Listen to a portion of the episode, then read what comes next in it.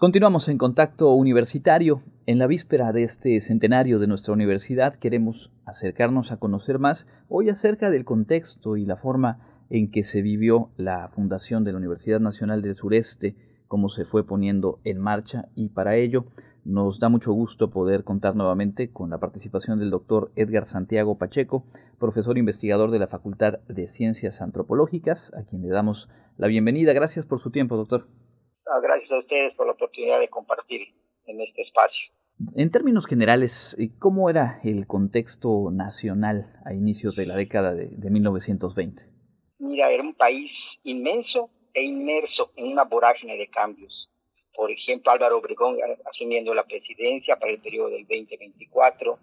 La pacificación del país era una tarea bastante adelantada y la reorganización del ejército tarea avanzada, pero en ningún, de ninguna manera concluida Incluso se estaba en negociaciones para reconocimiento diplomático de Estados Unidos, el cual no se alcanzó en primera instancia.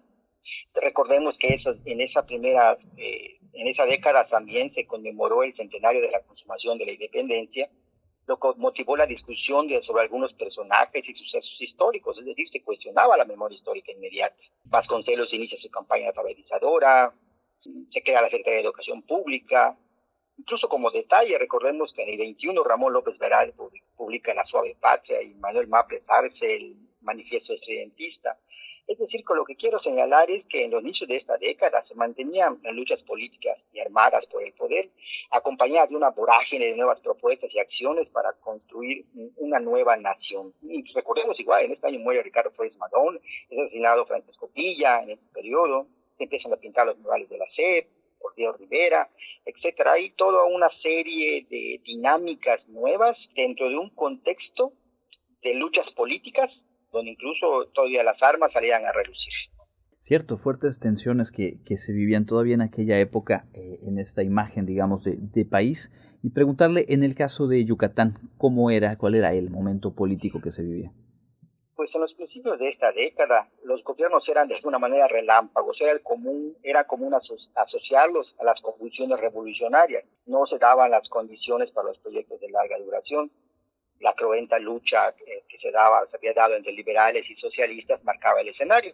Un ejemplo precisamente de, de estas luchas es el asesinato de Felipe Carrillo Puerto en su momento. A principios de los 20, el Partido Popular del Sureste logra, digamos, imponerse a sus rivales a raíz de la derrota de Carranza y con el interinato de Manuel Bersunza, pues inicia el proyecto carrillista, siendo que no podemos perder de vista que las fuerzas federales asentadas en el Estado eran de alguna manera el pie de la balanza al apoyar a uno u otro bando.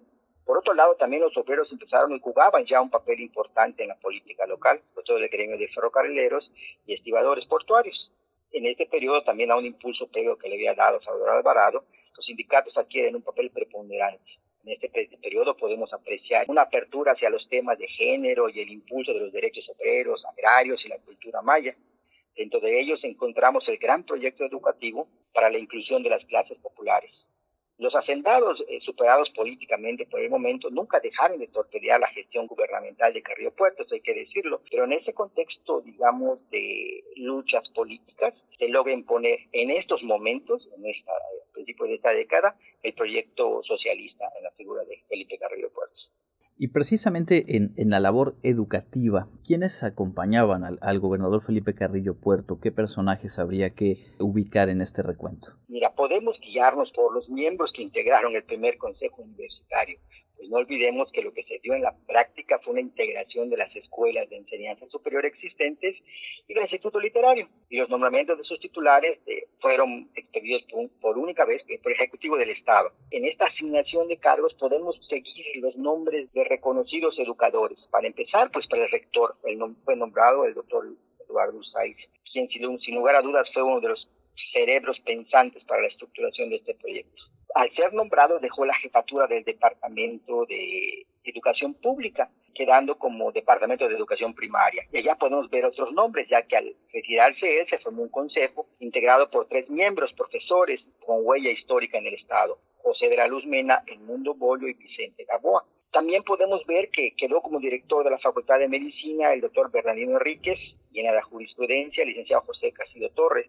Podemos ver en la ingeniería a don Manuel Amabilis, al doctor Corrado Méndez Mena al frente del Instituto Literario, que se pasó a llamar escuela preparatoria, y a una mujer, la señorita Florinda Batista, profesora, que fue nombrada directora de la Escuela Normal Mixta. Y para las escuelas de música y bellas artes, podemos eh, respectivamente nombrar a los señores Filiberto Romero y don Alfonso Cardoné. Y un profesor más quedó como secretario de la universidad, el profesor David Vivas Romero, con lo que podemos ver eh, nombres que en este momento tenían ya una trayectoria y que además seguiremos escuchando en los procesos educativos de Yucatán. No digamos que estos fueron, sin lugar a dudas, el que descolla en estos momentos eh, es el doctor Eduardo Usáiz, acompañando muy de cerca el proyecto con el gobernador Carrillo Puerto. ¿Cómo caracterizar la figura del doctor Eduardo Ursáiz con esta posibilidad, esta capacidad de ser un visionario y de sentar las bases, pero además eh, incidir de muchas otras formas en el desarrollo de la propia universidad? Lo podemos mirar como un comprometido, un comprometido con una visión, con una visión tanto de un desarrollo educativo como de mejoramiento de la sociedad yucateca. Una persona sumamente preparada, con un, con un amplio eh, perfil profesional, pero con una mirada profunda hacia el futuro. Me gustaría destacar en ese sentido su preparación por un lado, pero sobre todo su compromiso y su fidelidad a un proyecto, a un proyecto político de Felipe Carrillo Puerto, vinculado a un proyecto educativo que él tenía muy claro, que era de la inclusión de las clases populares y de impulso de la economía a través de la educación y de la ciencia y de la cultura a través de la educación. Yo lo, yo lo calificaría como un comprometido, como un comprometido de su tiempo que supo llevar esta visión a buen puerto. ¿Cómo describir la vida cotidiana en la sociedad meridana y en el interior del Estado, pues en aquel 1922? Mira, esto es muy interesante y un poquito así como que construir a través de nuestra imaginación. Pensemos en un estado con apenas, digamos, 330 mil habitantes y una ciudad capital con poco más de 90 mil en números redondos. Pequeña, muy pequeña en realidad, para, para comparándolo hoy en día. La sociedad meridana estaba ante un escenario de cambios. Los viejos y fuertes lazos con la cultura europea se veían cuestionados por la influencia norteamericana. Incluso podríamos en este periodo empezar a rastrear una sustitución de un vocabulario afrancesado por uno norteamericanizado sobre todo en la capital Mérida, pues en el interior las dinámicas eran muy diferentes, una sociedad rural con sólidas tradiciones y pocas aspiraciones, como algunos focos referentes, pocos referentes culturales, como es un caso muy representativo de Espita y su ciudad por su recreo. Sobre los estilos de vida cultural presentes en Yucatán, hay que decir que había revistas literarias, estudios de fotógrafos, algunos que han pasado a la historia de la fotografía, como la Fototeca Guerra, y varios periódicos y semanarios creados desde el siglo XIX, pero que continuaron y se ampliaron en el siglo XX. Entre estos los dedicados al cine, al que los yucatecos eran afectos desde principios de, 1900. Había cinematógrafos en muchas localidades del estado que mostraban películas europeas y estadounidenses. También había una rica vida nocturna con espectáculos de zarzuela, teatro regional cubano y yucateco y teatros de variedades. Sin embargo, era una sociedad dividida, donde una parte gozaba de los adelantos modernos y de los privilegios que proporcionaba el capital económico y la vida en la capital, pero que grandes sectores vivían en condiciones económicas críticas y alejados de las oportunidades de mejora era todavía en su conjunto una sociedad con hondas raíces en lo rural. Creo que eh, esquemáticamente de así, así podríamos eh, describir a nuestra sociedad en ese periodo. Y qué interesante porque al final eh, nos remite hoy por hoy el centenario de, la universidad a, hacer este recuento, pero pues, hay, hay factores y hay distribuciones de, poder, distribuciones de acceso a, bienestar que más allá de la propia universidad podemos comparar, podemos ir cada quien evaluando con lo que nos describe, qué tanto se ha avanzado, qué tanto no, qué tantos pendientes hay en estos 100 eh, años de historia en Yucatán, que bueno, son obviamente enmarcados hoy en torno a la universidad. En cuanto a la actividad económica del Estado, cómo se desarrollaba y sobre todo aquella eh, parte de la población que no pertenecía a las élites, eh, en qué se empleaba, cuáles podían ser las fuentes de ingreso.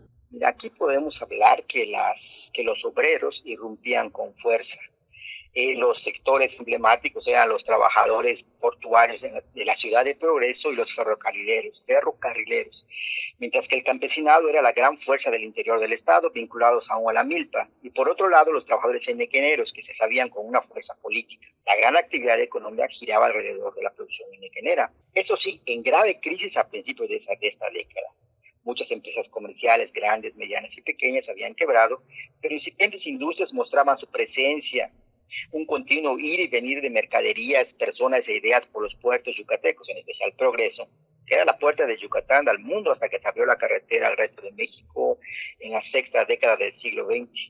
Animaban la economía estatal. Numerosos grupos de trabajadores se habían organizado y en sindicatos así vemos panaderos, meseros, cocineros, mecánicos, albañiles, electricistas, fundidores. Podemos decir que si bien la economía giraba y seguía girando ante una actividad de mequenera, la actividad comercial era importante y la organización de los trabajadores marcaba ciertas direcciones en cuanto a la actividad económica, ¿no? Estas organizaciones eran muy importantes, no olvidemos eh, la importancia de progreso y los trabajadores progreseños y como los y los ferrocarrileros que también eran eh, una fuerza muy muy importante. Y dentro de ello las pequeñas las actividades que iban organizándose ya al interior de una ciudad una ciudad que con empuje en ese momento en términos eh, educativos, ¿qué posibilidades de acceso tenía la población justo de las clases trabajadoras o la, programación, la, población campesina que a lo mejor se iba trasladando a la, a la ciudad capital?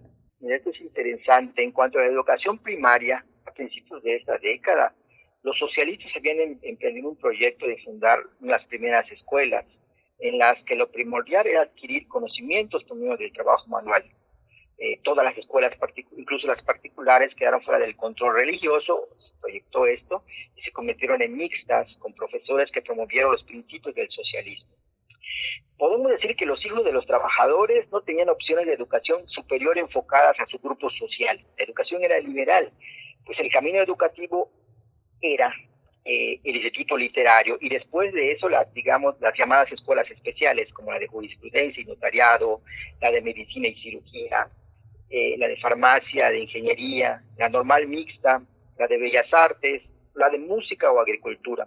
Incluso hay una escuela de comercio y una escuela de artes y oficios y la escuela de artes domésticas, pero ninguna con un enfoque inclusivo de las clases sociales trabajadoras, que era la pretensión de la Universidad del Sureste, integrar lo existente, pero iniciar un proceso de cambio en cuanto a opciones educativas, considerando las necesidades apremiantes de las clases trabajadoras abrir las puertas de la educación media y superior a los jóvenes sin distinciones raciales, ideológicas, económicas o religiosas.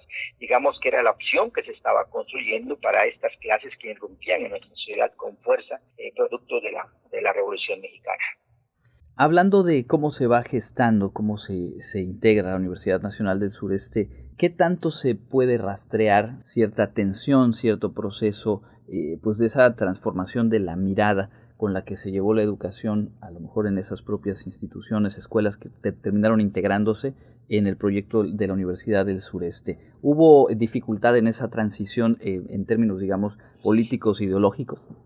Creo que en términos ideológicos todavía queda por excavar, por investigar las reticencias, los posibles cuestionamientos al, proyecto. Pero en cuestiones eh, de un enfoque político, fue digamos, la imposición de un proyecto estructurado alrededor de un proceso sólido y como tal, digamos que tuvo dificultades, pero caminó, caminó con paso sólido.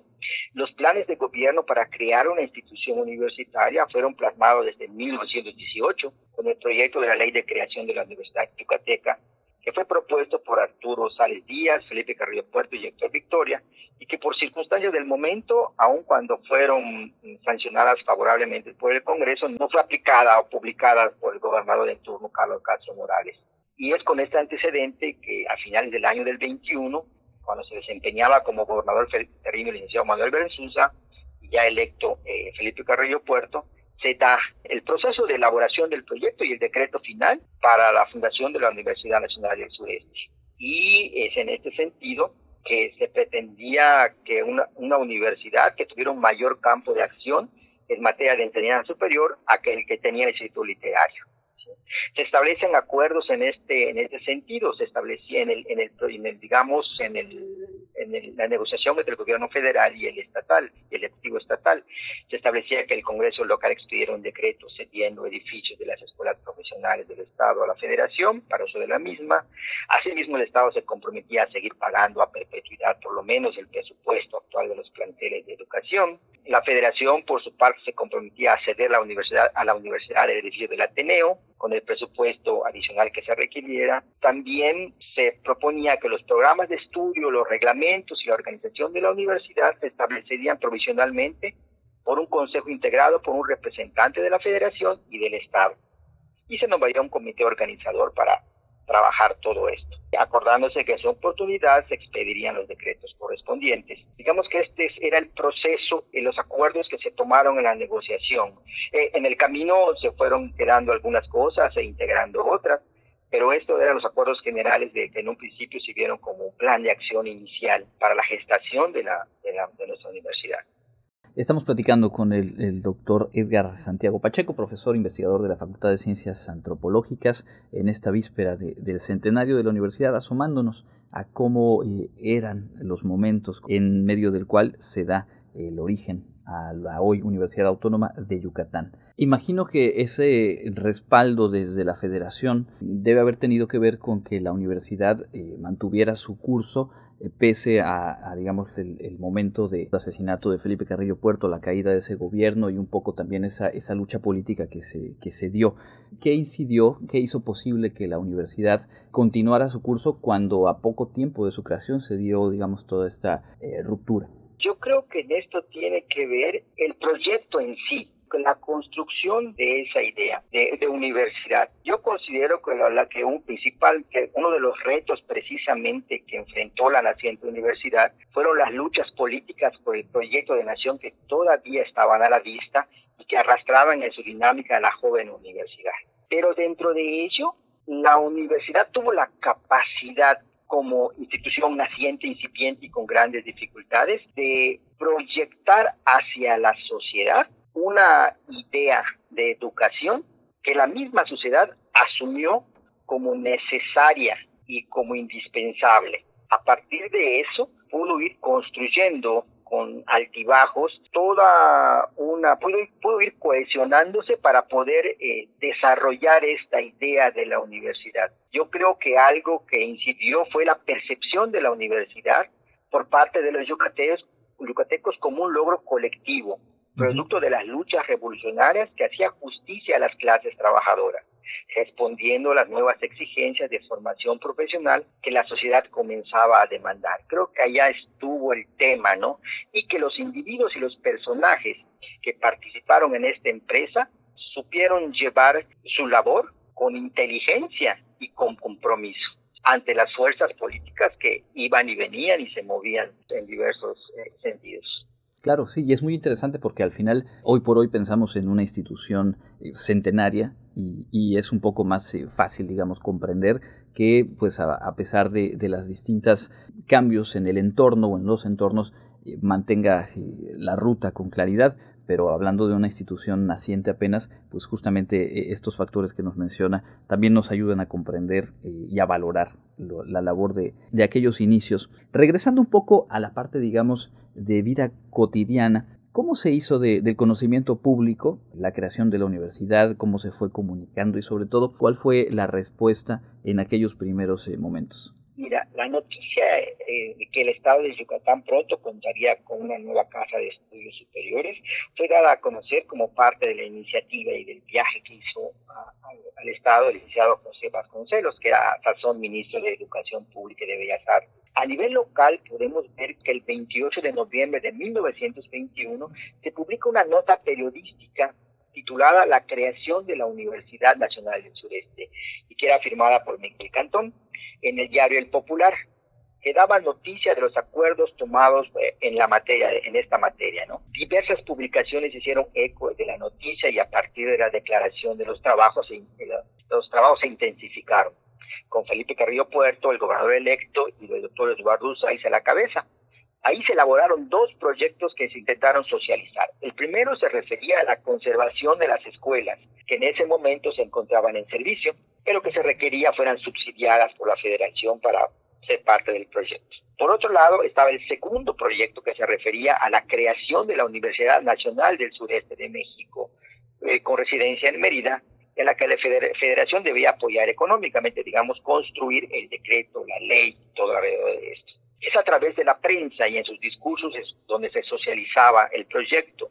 La acogida del proyecto fue celebrada de manera general, pues se veía, como de alguna manera, como he comentado, como una acción de amplio impacto para las clases trabajadoras, que iba de acuerdo a las políticas nacionales impulsadas por Vasconcelos. Eh, considero todavía falta trabajar sobre la reacción de las clases conservadoras ante el proyecto universitario, pero eso es cosa que habría que hacer con mayor profundidad. El gran momento fue el decreto de 25 de febrero que concretizaba la propuesta valdría también la pena revisar, que le echen una mirada a las revistas de la época y donde podemos ver ejemplificada el impacto del momento. Era voz popular la inauguración de la, de la universidad, como se le decía en la prensa. Hay que hacer notar también una cosa importante, que por la fecha del establecimiento de nuestra universidad, febrero del 22, las actividades escolares ya estaban en marcha y correspondían al periodo escolar iniciado en el mes de septiembre del 21 y que concluían en el mes de julio del 22. O sea, las escuelas se encontraban a cuatro meses de finalizar sus periodos escolares. De allá que digamos que la integración de la universidad fue propiamente un seguimiento de actividades que ya se realizaban en las escuelas que la formaron y también por parte del decreto y por acuerdos con la SEP se acordó que la universidad empezaría a funcionar el día primero de marzo del, del, mismo año. De ahí que entonces la inauguración de las labores académicas de la Universidad Nacional del Sureste se empezaría a funcionar el primero de marzo y se tendría que avisar todavía a las instituciones de que ya estaba funcionando, ¿no? Por ejemplo, una nota curiosa, la localicé en las actas del Consejo Universitario del año de 1922, decía la nota y te la leo. Me permito comunicar la inauguración de las labores de la universidad a la Secretaría de Educación Pública, a la Universidad Nacional y al Gobierno del Estado. O sea, se acordaba en la sesión del Consejo que había que avisar a, las a estas instituciones de que ya había empezado a funcionar la universidad. Una cosa curiosa, ¿no? Claro. Ya, se emite el decreto en, en, febrero, pero empieza a funcionar en marzo y empieza a funcionar con un proceso educativo, con un ciclo escolar ya en marcha. Es decir, que hubo, hubo estudiantes que iniciaron ese ciclo escolar en la escuela eh, de Bellas Artes, por ejemplo, y concluyeron el propio ciclo ya en la Universidad Nacional del Sureste, y en el camino se habrán enterado. Así fue. Qué interesante. Doctor, agradeciéndole este tiempo y esta posibilidad de, ayudarnos a comprender, a contextualizar de mejor forma, pues esto que hoy celebramos por distintas razones, pero que tiene ahí eh, sus orígenes, probablemente ya mencionamos algunos de ellos. ¿Cuáles fueron los retos que enfrentó el proyecto y los factores que, que finalmente han, han hecho posible que se consolidara y permaneciera estos primeros 100 años? Mira, yo creo que uno de los grandes retos fue, sin lugar a dudas, las luchas políticas. Superar las luchas políticas por el proyecto de, nación que, se estaba, por el que se estaba peleando y que arrastraban en su dinámica a la joven universidad, el caso emblemático es el asesinato de los aeropuertos. Las graves dificultades para estructurar un proyecto integrador ante las diversas ideologías educativas, la dificultad para mantener un presupuesto regular, por supuesto la escasez de materiales educativos, pero sobre todo el gran reto fue convencer a la sociedad de su valor como medio para el ascenso social. Fueron los retos a los que se enfrentó de manera inmediata. Por ejemplo, en el caso del presupuesto y de la integración, encontré en algún momento una nota curiosa sobre el hecho de finales de curso. Fíjate, en el libro de uno de actas del Consejo Universitario, del 15 de junio, el rector Eduardo Ursáiz eh, proponía la verificación de una fiesta en el Teatro Peón Contreras para solemnizar la clausura de, la, de las cátedras del año escolar, de, las primeras cátedras. Dice que donde participaran todas las facultades y escuelas que formaban, forman parte ya de la universidad. Esto es en junio del 22. Estaba tan difícil el tema de la integración y del manejo del presupuesto que un mes después, en el acta de 17 de, 17 de julio, el rector propuso que cada escuela en lo particular celebre una fiesta y que la universidad solemnice la clausura con una reunión amistosa, sin programa y donde solo los directores y profesores de las escuelas eh, sean invitados. Y decía, los cuales serán rematados con obsequiados con sidra y sorbetes. O sea que digamos que, que la clausura del primer eh, ciclo escolar para julio fue una reunión, la primera reunión fiesta que se programaba simplemente con sidra y sorbetes, decía el rector. Y se celebró el 29 de julio, según la propuesta que hacía el Consejo Universitario. Ahí puedes ver la dificultad en cuanto a la integración y el manejo del presupuesto. Y en cuanto a los factores que permitieron la consolidación, mira, yo creo que a lo largo del tiempo los factores se han diversificado y ajustado a los requerimientos de la sociedad. Pero tratando de generalizar, puedo decir que el primero sería la percepción de la universidad por parte de los yucatecos como un logro colectivo, que ha sido producto de esas luchas revolucionarias y que hacían justicia a las clases trabajadoras. Creo que es el, uno de los primeros factores que han permitido su consolidación. El establecimiento de un rumbo claro como proyecto educativo. siempre se ha tenido certeza de que hay un rumbo como proyecto educativo. La construcción de una autonomía ante los grupos de gobierno sin dejar de entender las dinámicas construidas por los orígenes del presupuesto que la, que la han mantenido. La percepción social de una universidad útil para la superación de la juventud, la calidad alcanzada en cuanto a la preparación de sus egresados.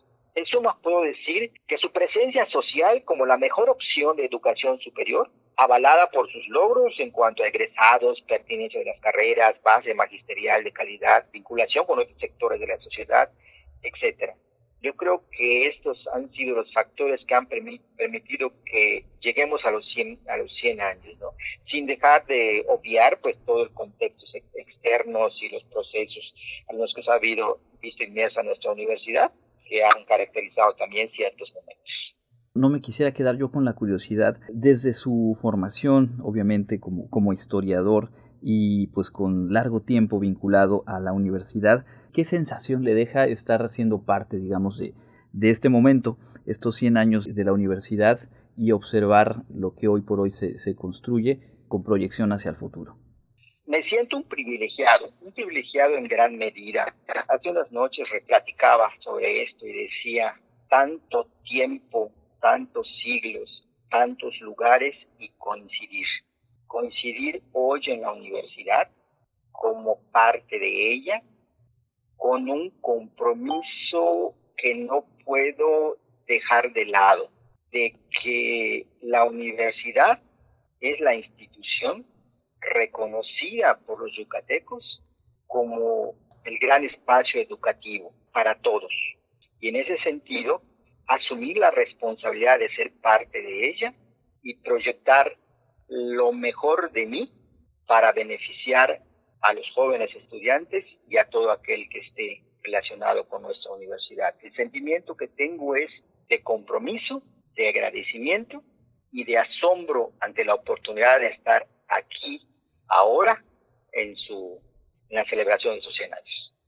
Pues eh, con eso nos quedamos y creo que son emociones, son sentimientos que que compartimos muchas, muchos de los que formamos o han formado parte de la comunidad universitaria a través de este tiempo. Nuevamente, muchas gracias por esa entrevista. Gracias, te agradezco a ti el espacio y la oportunidad de platicar con ustedes. Es el doctor Edgar Santiago Pacheco, profesor investigador de la Facultad de Ciencias Antropológicas de nuestra universidad.